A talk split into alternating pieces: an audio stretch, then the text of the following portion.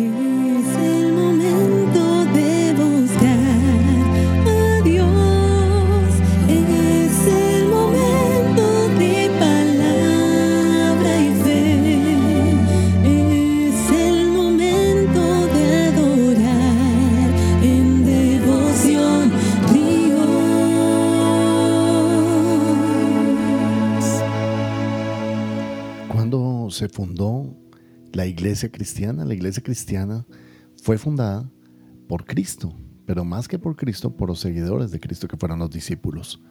Pedro, Juan, Tomás, Mateo, Lucas y todos los demás discípulos de primera y segunda generación fueron realmente los fundadores de la iglesia cristiana. Y desde entonces ellos establecieron los cimientos de lo que sería nuestra fe. Bienvenidos a Devoción Ríos, hoy un capítulo más del libro de Efesios. Que Dios te bendiga y aproveche este tiempo para buscar al Señor. En Efesios capítulo 1, versículo 20, dice, la cual operó en Cristo, resucitándole de los muertos y sentándole a su diestra en los lugares celestiales, sobre todo principado y autoridad y poder y señorío, y sobre todo nombre que se nombra no solo en este siglo, sino también en el venidero. Y sometió todas las cosas bajo sus pies y lo dio por cabeza sobre todas las cosas a la iglesia. El tremendo poder de Dios que hemos estado hablando estos días operó en el Señor Jesucristo y fue el que logró que Cristo resucitara de entre los muertos. La Biblia dice que Cristo fue sepultado pero resucitó al tercer día. Y esa resurrección no hubiera sido posible a menos de que el Espíritu Santo hubiera estado en Cristo nuevamente para que lo levantara de entre los muertos. Cristo había resucitado a su amigo Lázaro, había resucitado a una niña también, pero en esta oportunidad Él resucita a sí mismo. Y la palabra resurrección es diferente a la palabra reanimación. Cristo no estaba medio dormido cuando fue sepultado, Él estaba totalmente muerto. Pero aún así, nos dice que en esos dos o tres días el Espíritu Santo obró, dándole nuevamente, impartiéndole vida al Señor Jesucristo y resucitó en un cuerpo de resurrección, en un cuerpo glorificado. Luego dice la Biblia en Efesios 1.20 que fue sentado a la diestra en los lugares celestiales. Y esa expresión se refiere a, digamos, a la, a la mm, restauración de la autoridad que el Señor tenía desde antes de la fundación del mundo. El estar a la diestra de Dios en lugares celestiales es un sinónimo de, la, del poder del Señor y de la autoridad del Señor en esos lugares celestiales. La referencia a lugares celestiales nos habla del cielo, del reino de los cielos, que es un reino totalmente diferente al reino de la tierra. Y así como hay leyes que gobiernan en la tierra, también hay leyes que gobiernan en el cielo. Ahora, toda autoridad se basa en la autoridad de Dios. Dios es todopoderoso, Él tiene toda la autoridad en el mundo. El mundo y su plenitud son del Señor. Y nos dice que el Señor fue colocado o sentado a la diestra. Y el hecho de que esté sentado es que Él completó la obra. En Juan 19:30 dice, consumado es, Él completó la obra que vino a hacer aquí en la tierra. Y una vez que la completó, el Señor fue restaurado a su autoridad en el cielo. Por esa razón está a la diestra y está sentado, enseñando que reposa, está tranquilo, está reposado, porque Él completó la obra que vino a hacer aquí en la tierra. Y ahora dice que Él fue colocado sobre todo principado, autoridad y poder y señorío. Esas son potestades y autoridades. Recuerda que en el mundo hay diferentes clases de autoridades, pero las autoridades más grandes son las autoridades espirituales. Y no me refiero solamente a los hombres, a los pastores o a los líderes. Me refiero a la autoridad de Cristo espiritualmente sobre esta tierra. Tiene el derecho y no Satanás sobre este mundo. Por esa razón el diablo tiene que ser expulsado de este mundo a través de un poder mayor.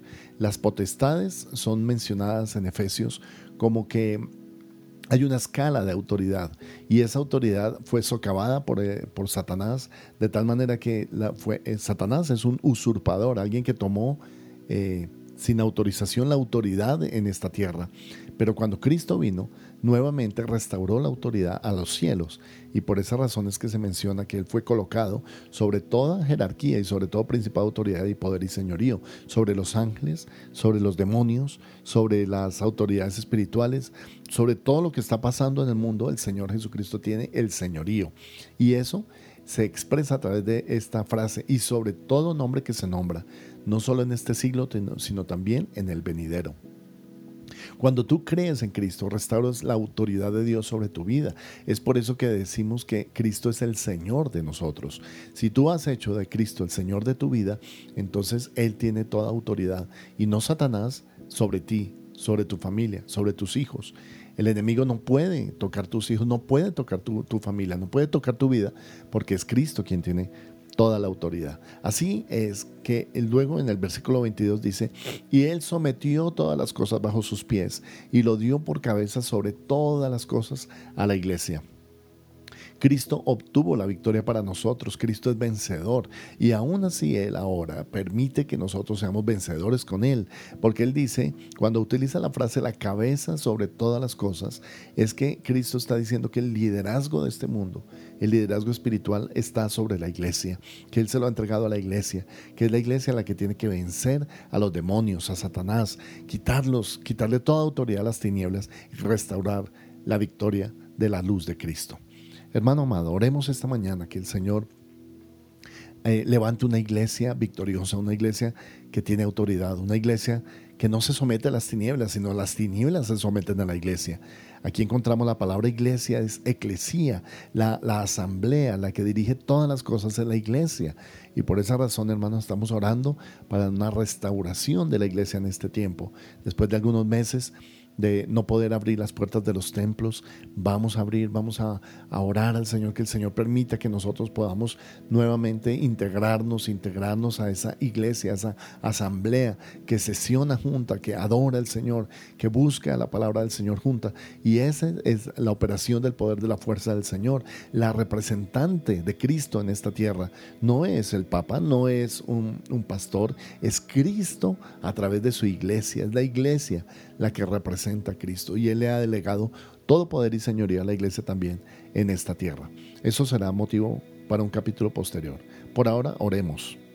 Padre de gloria, Padre poderoso, te bendecimos en esta mañana, Señor, estamos adorándote, estamos reconociendo a Cristo y su autoridad sobre todas las cosas y reconocemos el poder, el señorío, el poder de la resurrección que sentó a Cristo a la diestra en las alturas, Señor, sobre todo nombre que se nombra, sobre toda potestad espiritual.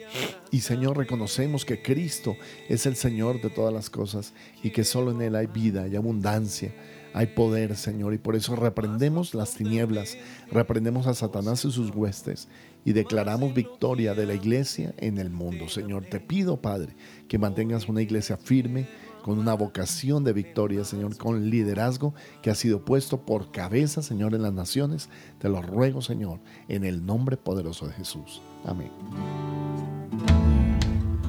Cada mañana Señor, te buscaré y por tu espíritu tu gracia encontraré. En ti encontrado esperanza eterna y en tu presencia por siempre estaré.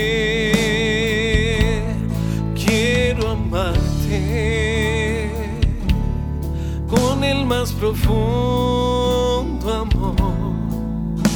Acércate, oh Cristo, y abrázame.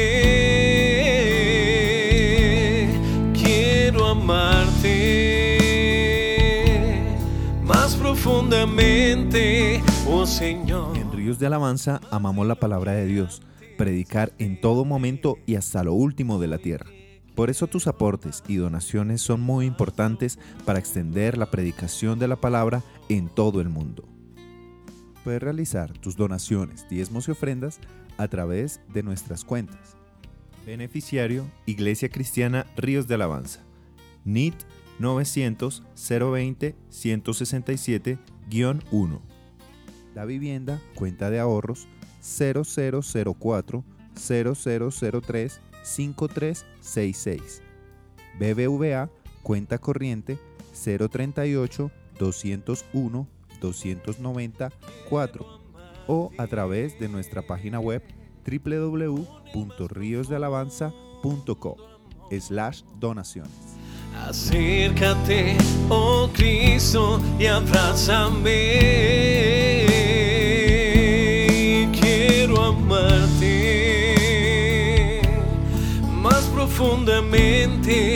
Oh Señor, más de lo que antes te amé. Hoy te quiero amar con el más profundo